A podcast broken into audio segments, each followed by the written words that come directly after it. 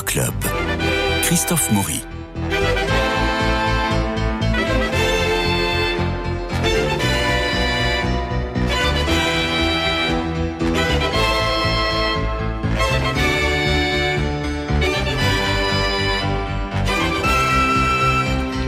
Alors, 25 novembre, Sainte-Catherine-Labourée. Alors, alors, alors, comme les trois coups d'une vie nouvelle, le théâtre nous transforme. Et c'est bien ce dont nous allons parler avec vous, Jean-Luc Génère et vous, Nadir Amaoui. Toutes les sorties à prévoir pour cette fin d'année qui arrive à grands pas, c'est un moment de réjouissance, de retrouvailles. Rien de tel que de se laisser, de laisser craquer les vieux fauteuils sous les fesses et de lever le regard pour se laisser éblouir. Commençons, si vous le voulez bien, par une comédie. Une comédie euh, qui se joue au Théâtre Antoine de Sébastien Thierry, Demain la revanche, mise en scène Ladislas Sola, avec Gaspard Proust, Jean-Luc Moreau et Brigitte Catillon. D'abord un coup de chapeau à Jean-Luc Moreau, parce qu'il reprend le rôle que tenait Daniel Russo, qui s'est blessé sur le décor. Décor superbe d'ailleurs. C'est l'histoire, c'est l'histoire d'un vieux couple réveillé à 4 heures du matin par la venue inopinée de leur fils unique. Celui-là arrive trempé, un sac sur le dos, fort lourd. Il engueule son vieux père de l'avoir arrosé d'eau froide, puis signifie qu'il n'ira pas en classe le lendemain et qu'il retourne dans sa chambre. Or, le jeune homme, joué par Gaspard Proust, a quitté le domicile familial depuis des années. Il est installé, il a une situation, il est même, euh, marié, imaginez-vous. Mais rien n'y fait, il retourne à l'adolescence devant ses parents médusés. Le point de départ est parfait, comme souvent avec euh, Sébastien Thierry, mais vous savez que parfois ça s'essouffle, il a du mal à tirer la pièce jusqu'au bout. Et bien ici, le trio évolue tout le temps de rebondissement en rebondissement, et on en arrive à un réquisitoire sur la famille en général et le couple en particulier. C'est grinçant, c'est drôle, c'est fort bien interprété, c'est une soirée très agréable. C'est au théâtre Antoine, cela s'appelle Demain la revanche, Sébastien Thierry, avec Gaspard Proust, Jean-Luc Moreau et Brigitte Catillon. Voilà pour la, la pièce de mon Ça choix. démarre bien. Bah oui, c'est-à-dire qu'au moins tu, tu n'as pas de contradicteur, donc tout va très bien. Eh ben alors, C'est parfait. Alors, vous que nous ne l'avons pas vu. Alors, Vous qui là, avez vu les- Jean-Luc Génère, les, les poupées persanes, Oui. euh, ni Nadir ni moi ne l'avons vu. Si, moi je l'ai si vu à Avignon l'année dernière. Voilà, alors Ah, en très bien. 2021. je vous ferai pas la contradiction, on vous écoute. Alors il vaut mieux que ça soit. euh, Ah non, J'imagine non, non. que tu as aimé. Bah, je, je te laisse parler, Jean, Jean-Luc, Alors, et je donnerai mon avis après. Bon, alors voilà, c'est encore une pièce. Enfin, c'est.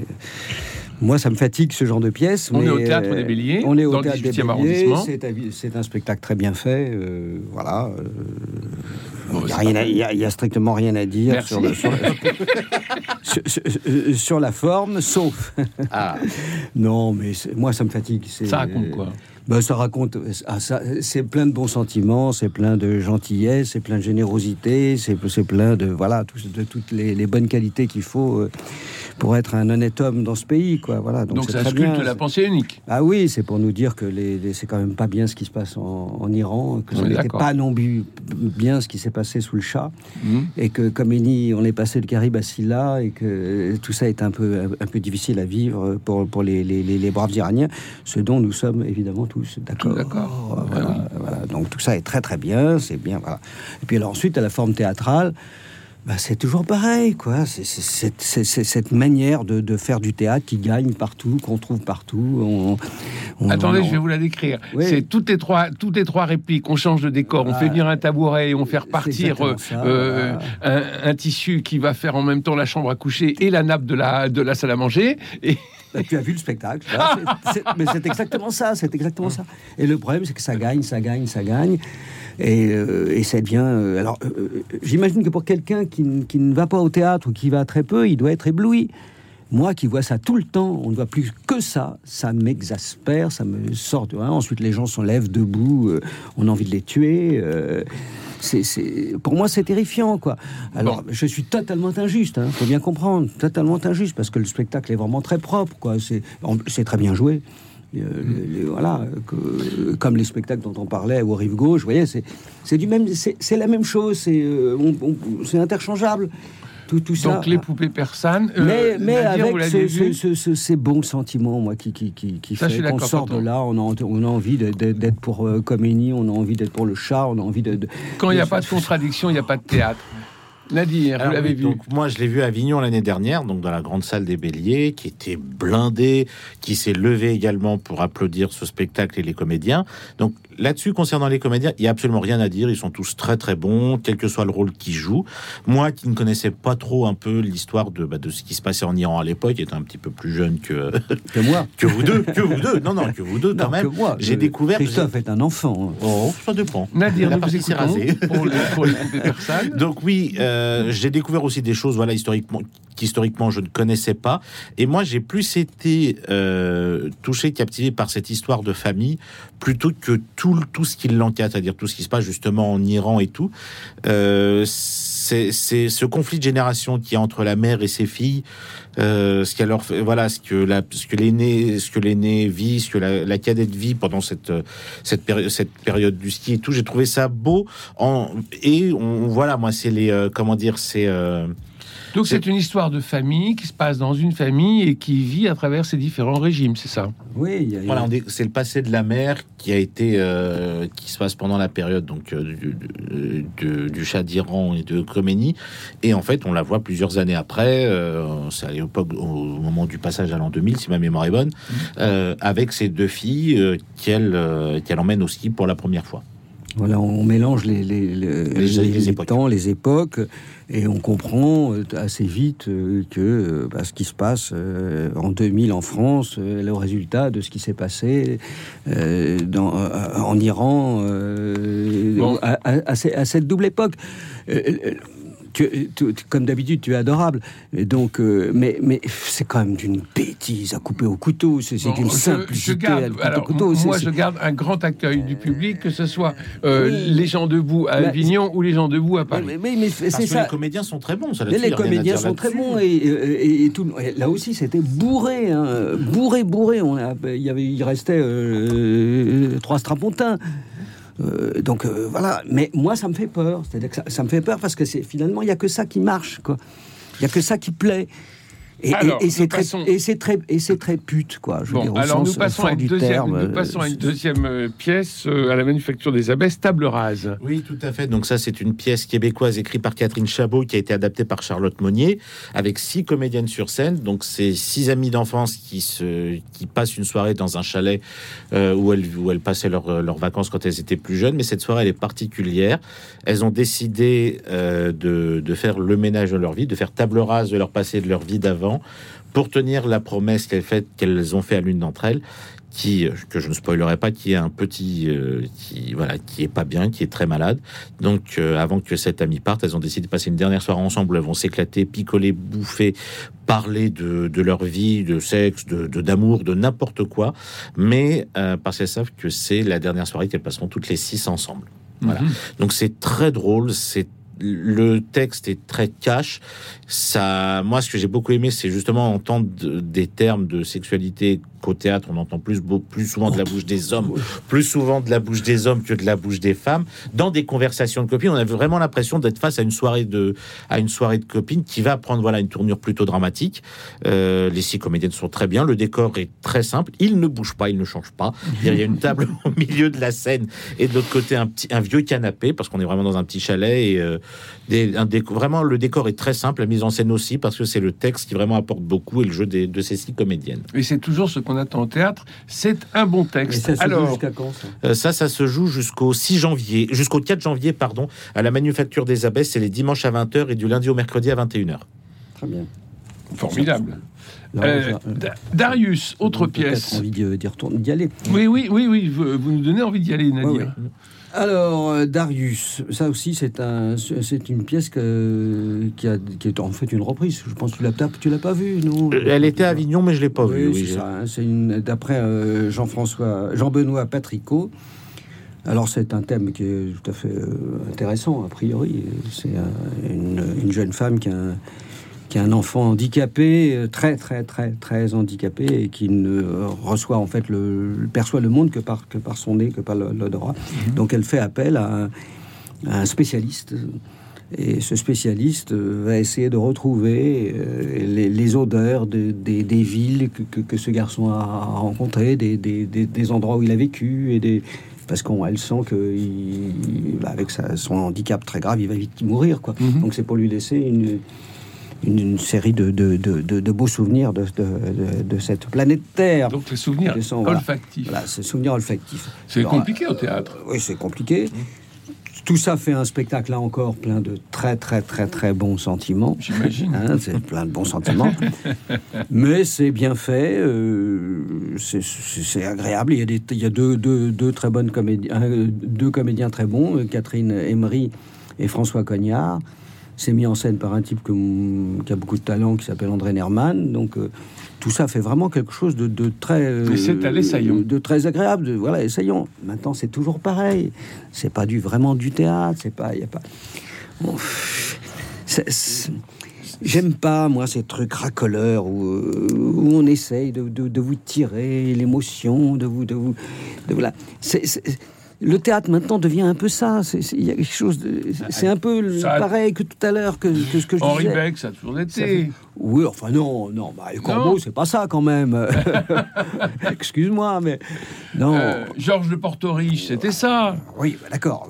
oui, donc il y a, y y une... Il y a une Oui, euh, Oui, mais au moins il y avait une forme qui, qui était, on, on- on restait euh, hein, Ah dans, bah, on le- dans les unités de lieu, d'action. Il y avait, on pouvait avoir une petite empathie avec les personnages, vraiment, tandis que là, c'est cassé tout le temps. C'est bon.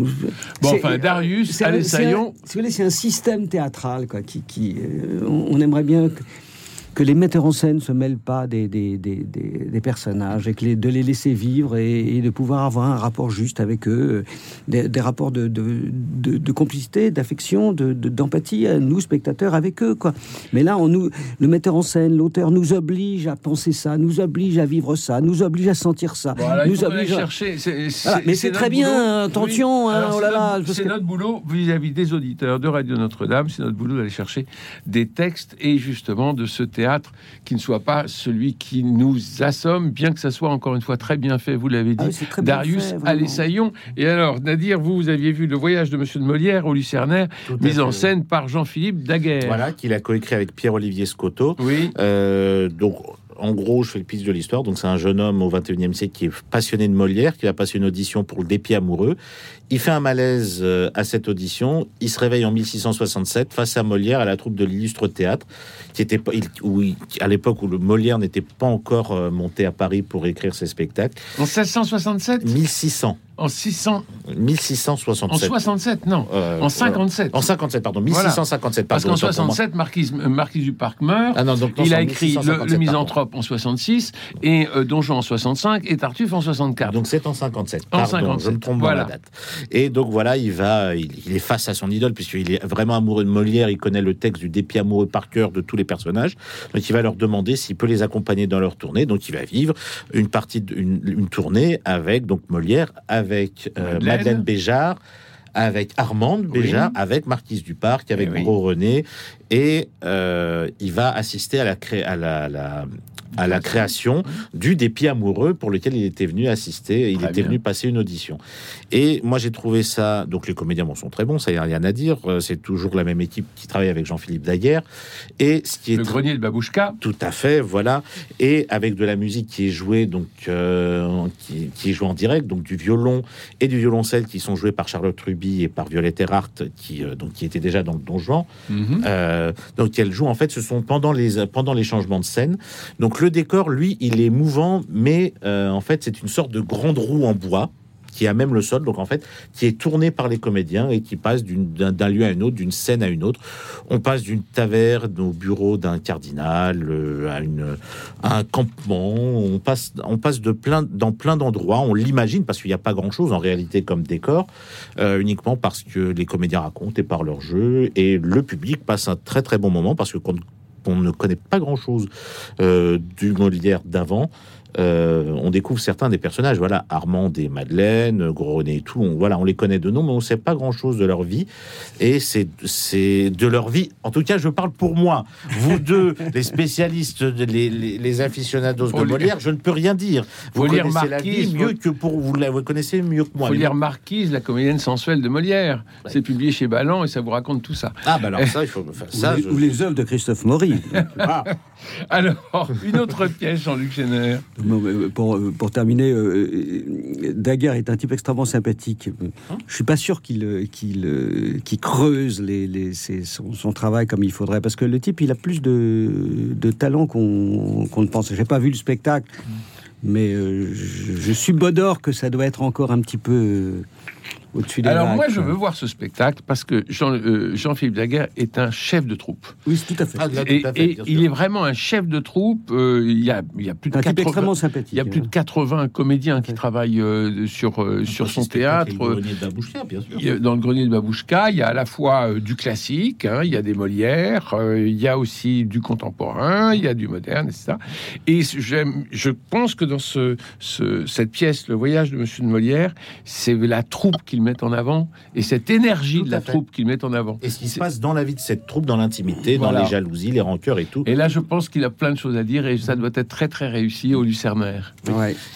Et d'ailleurs, les autres pièces classiques, donc jouées par le grenier Babouchka, se font un tabac inconditionnel, que ce soit au Ranlag ou au Théâtre Saint-Georges. Tous les classiques de Molière qui, est fait, qui sont faits par ce spectacle euh, marchent très très bien. C'est toujours blindé et, de Et- tout- et à tous les âges. Et sa mise en scène du Cid est tout à fait remarquable. Ah oui.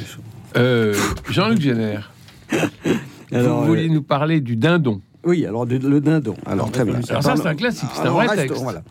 On est au Lucernaire toujours Bah, c'est un petit peu la même chose que j'imagine que pour le, le- ce Malière dont tu parles, c'est-à-dire que euh, les décors euh, au Lucernaire est une absurdité. C'est pas des lieux qui sont faits pour avoir des décors et pour des, des- des, euh, donc on, on, imagine vraiment pas bien ce qu'il a pu faire avec avec ces décors là dans, dans ce Malière. Dans le dindon, le décor est d'une laideur absolue. C'est- c'est- Comme ça, non mais je veux dire que c'est pathétique de, c'est pathétique de laideur quoi. C'est voilà. Et puis l'autre problème c'est une fois de plus moi j'aime beaucoup euh, Philippe Persson qui est un type très bien euh, Ah oui. comme Daguerre c'est des gens très bien c'est des gens passionnés de théâtre voilà. Mais pourquoi ils montent pas les pièces? Pourquoi ils Bah, montent pas les pièces? Bah, pourquoi au déjà. ah non, mais ils montent pas les pièces. Ils font des, des, des coupes, ils font des machins, ils font des trucs. Il, a- la, la, la, la pièce, le dindon, c'est joué par six comédiens. Euh, euh, donc, Bah, ils on joue avaient les pas- machins. Bah oui, ils n'ont pas les moyens. Bah Voilà. oui, bah oui, mais comme malheureusement euh, ça se multiplie, ce genre de choses, on ne voit plus que ça. Euh, bon. c'est Charles Bergerac joué par deux par deux comédiens. Est-ce qu'on rit à ce dindon Bah, comment veux-tu ne pas rire euh, Sur la prose de sur un texte de prose de Feydeau, Feydeau bah qui est une pièce géniale maintenant évidemment quelqu'un qui a c'est toujours la même chose quelqu'un qui a jamais vu le dindon il va là-bas, il trouve oh qu'est-ce que c'est bien. Moi qui ai vu le dindon dix fois, et je, je sors de là, je suis atterré. Donc c'est- c'est toujours pareil. Maintenant, euh, là encore, il y a des comédiens tout à fait corrects. Il y a, il y a- voilà, c'est pas euh, Philippe Persson est un type qui, a- qui adore le théâtre, il travaille. Maintenant, on se dit mais pourquoi font ça? En plus, à la fin, il nous, il nous fait un discours là encore. Si vous avez aimé, en pleurnichant, demandant aux, aux- aux spectateurs d'être des, des Oui, des- mais ça, c'est là. des petits. Mais oui, mais c'est pas acceptable.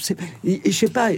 Moi, c'est- quand, Je quand vais je- vous prendre au mot, Jean-Luc quand, quand- quand quand, quand j'aime les gens, euh, comme j'aime les gens, c'est comme Daguerre, comme ça. J'aime pas qu'ils, qu'ils, qu'ils appauvrissent notre métier, qu'ils, qu'ils, qu'ils le rendent tout petit. On n'est pas des des prostituées, on n'est pas, on n'est pas là à demander. C'est, aux spectateurs de, de, de venir nous remercier. C'est pas à nous de les remercier. Mais C'est- un, c'est un problème de fond et, et- c'est de- insupportable. Jean-Luc Génère, c'est parce que a- les réseaux sociaux sont arrivés. Oui, mais- parce qu'il faut- mais- mais voilà. d'accord, Internet, oui, euh, oui, mais d'accord. vous allez, vous allez nous faire, faire nous faire croire que le théâtre est un truc de.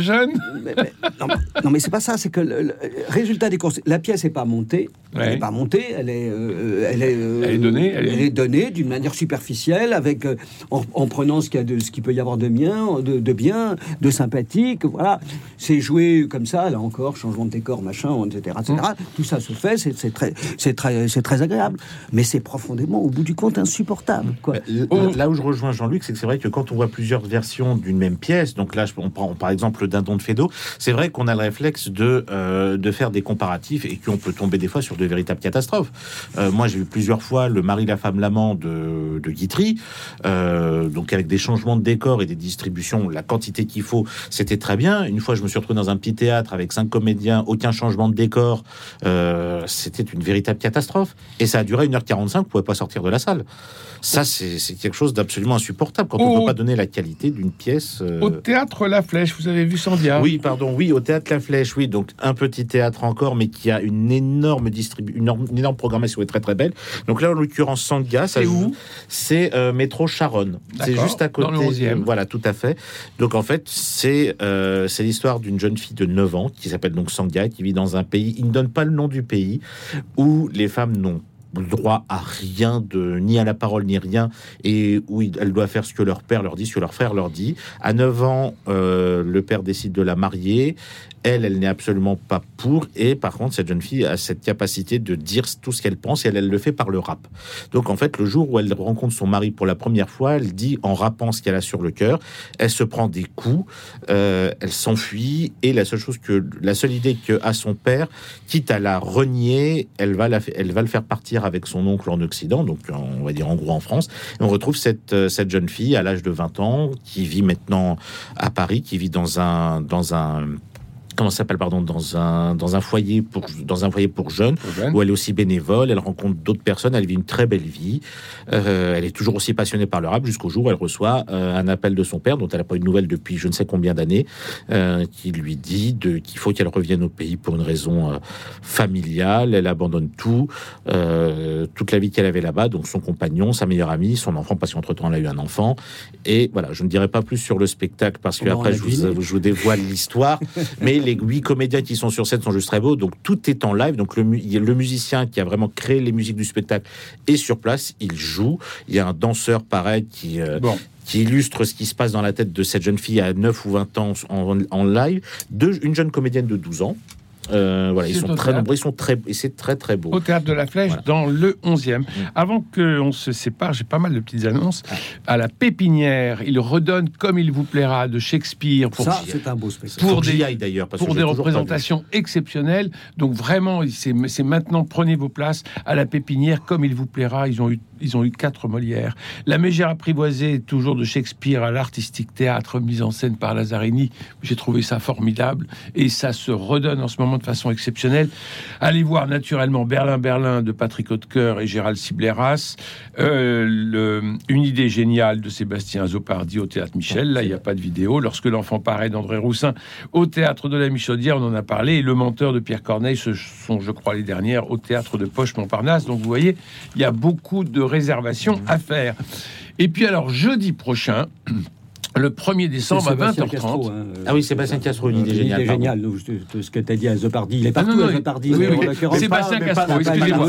Non, euh, Azopardi, c'est l'embarras du choix qui se donne à la gaieté Voilà, Montparnasse. voilà. Et Sébastien Castro, excusez-moi, euh, une idée géniale au théâtre Michel. Alors jeudi prochain, 1er décembre, à 20h30, et là, on va, on va y aller pour le prendre au mot, au théâtre du Nord-Ouest parisien. Je ne manquerai pas, moi, d'aller voir le maître de Santiago de Monterland. Voilà un grand et beau texte, voilà du vrai théâtre. Derrière vous, Jean-Luc Génère. Vous jouez ou vous mettez en scène? Je joue. Vous jouez. Je ne mets Et- pas en scène. Voilà. Et vous ne demandez pas à la fin aux gens de mettre sur Facebook Non. ou sur les réseaux sociaux Non. un like euh, ou un smiley pour dire qu'on s'est régalé à ce texte. Non, jamais je ne ferai ça. Et euh, en tant que directeur de ce théâtre, je l'interdis absolument à toutes les troupes. Et c'est dans le Maître de Santiago où on entend euh, en prison pour médiocrité. Non.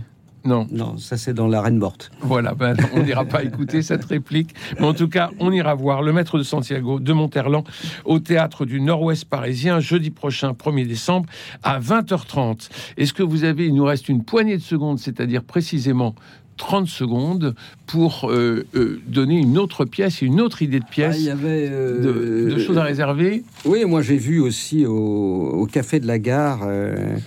Le, le- le- ce sera mieux avant. juste à côté. Donc, Voilà, euh, qui- qui- voilà. ce sera mieux avant. Oui, c'est une pièce de science-fiction qui, qui essaye de nous, de nous parler un peu de notre, de notre avenir euh, terrifiant, euh, où la, la technologie euh, l'emporte sur l'humain. Donc tout ça, est- tout ça est là, en- en- extrêmement sympathique. euh, Un seul en scène euh, Non, non, pas du tout. Il y a, il y a, il y a la troupe de- du, du Café de la Gare, enfin les gens. C'est mis en scène et écrit par Éric Leroc. Tout ça est sympathique. Ça- ne casse pas euh, trois briques à un canard, mais On rit. Oh, oui, un petit peu. En gros, le, spectacle fonctionne très bien pendant, euh, pendant 20 minutes, et puis après, ça, ça, ça piétine.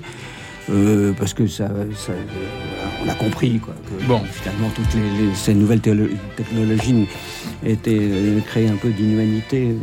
Mais c'est impor- c'est important de le rappeler, je pense. Oui, Donc, oui, euh, on on, peut le rappelle dans un essai ou au théâtre, de toute façon, On il peut faut le. toujours enfoncer des portes ouvertes. c'est- c'est- Alors, alors, voilà.